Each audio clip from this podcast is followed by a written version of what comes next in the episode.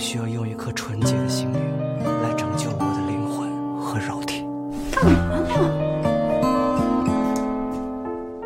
每晚给你读点什么，乖，不要给外婆开门。这里是荔枝 FM，大灰狼讲故事。你敢再不要脸一点吗？我是李大郎。城市。今天下午发了一篇微博，我说，其实文章这件事儿错就错在说瞎话。如果一开始就说实话，这件事儿现在可能是这样的：南都一爆料，马伊琍就发微博，他俩的事儿我早知道，征求我同意后才在一起的。我怀孕，老公把我照顾得很好，我想让他出去玩，你们管得着吗？然后文章发一个，瞅瞅我老婆，嗯，最后姚笛发一张三个人的甜蜜合影，这样多酷。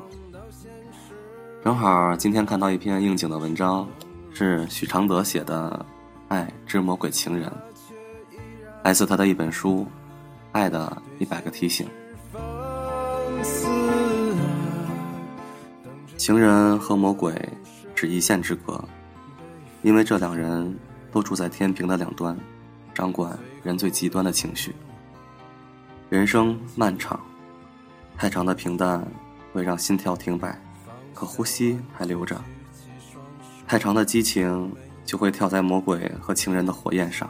你会不会离开我？我好怕。今日又一则艺人踩上极端的新闻，他的不知所措的反应告诉我们：情人是私藏的毒品。如何能保有毒品而不被发现？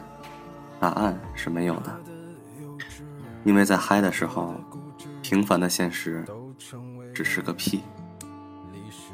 明知山有虎，可外人不知在这私有的心境里有个很大的黑洞，它需要填补很多东西，比如短暂的安慰、被爱的自信、美丽的童话、金钱的诱惑、爽快的背叛、久违的快感、期待的永远、真纯的绝望。这就是逃亡者的性格，对人生。不可知的探险，爱，在此时变成一种实验。它让人打开一扇心灵之窗，看看人的耐性有多大，丑陋有多丑，温柔能几分，变化能多快。至于舆论，到最后只是射出的精液，看用什么话来擦拭。